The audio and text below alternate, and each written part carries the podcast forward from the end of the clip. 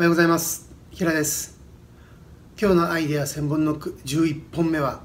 部屋を片付けろです、えー、私たちは実践会なんでとにかく何でもかんでもどんどん実践してテストをしていく。そしてできれば結果が出た方がいいですけど結果を気にしているとやっぱりちょっと、うん、行動が遅くなるっていうことがありますので、まあ、とにかくやってみて後から考えるかなと。そんな感じでいけばいいと思うんですけど部屋を片付けるっていうことがどういうことなのかというと、まあ、汚い部屋でもあの効率が上がるっていう人はたまにはいるんですけどアメリカでテストをしたことがあってそれで汚い部屋で仕事をしているのとそして綺麗な部屋で整理整頓できている部屋で仕事をしているのでは一体どっちが効率がいいのかっていうことをテストしたんです。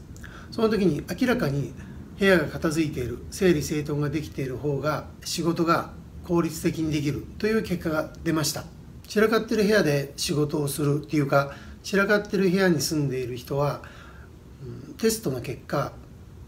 この目の前のことにガブッとすぐになんか飛びついてしまうっていう結果が出たんです。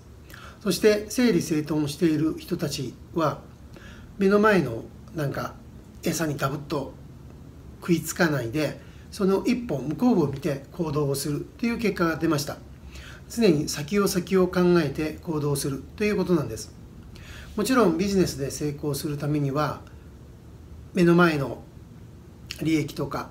目の前のなんか美味しいものに食いついてしまうというよりもその先にあるものは何か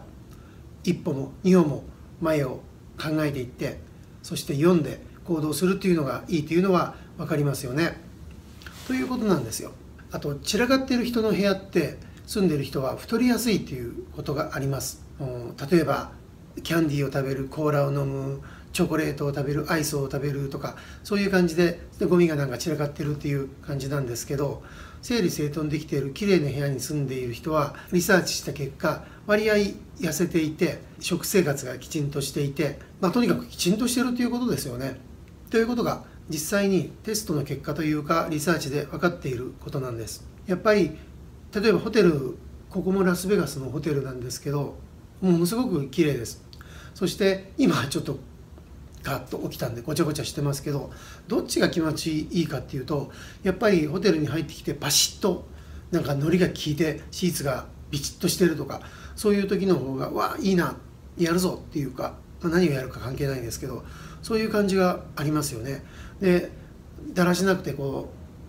えー、枕がどっか行ってタオルが散らかっていてゴミがかたなんかごちゃごちゃしてとかそういうのを見ているとやっぱあのモチベーションが下がりますし、まあ、また寝るかなとかそんな感じになってしまうと思うんです。実践する人はとにかく部屋をきれいにする整理整頓をするということです。それでは今から掃除にかかってください。アイデア1000本ノック11本目は部屋をきれいにしろでした。この番組を聞かれたあなたに平秀信が語る成功者の秘密動画を特別にプレゼントします。受け取り方は簡単。今すぐ LINE を開いてアットマークひら111アットマーク HIRA 数字で111を検索。友達追加してください。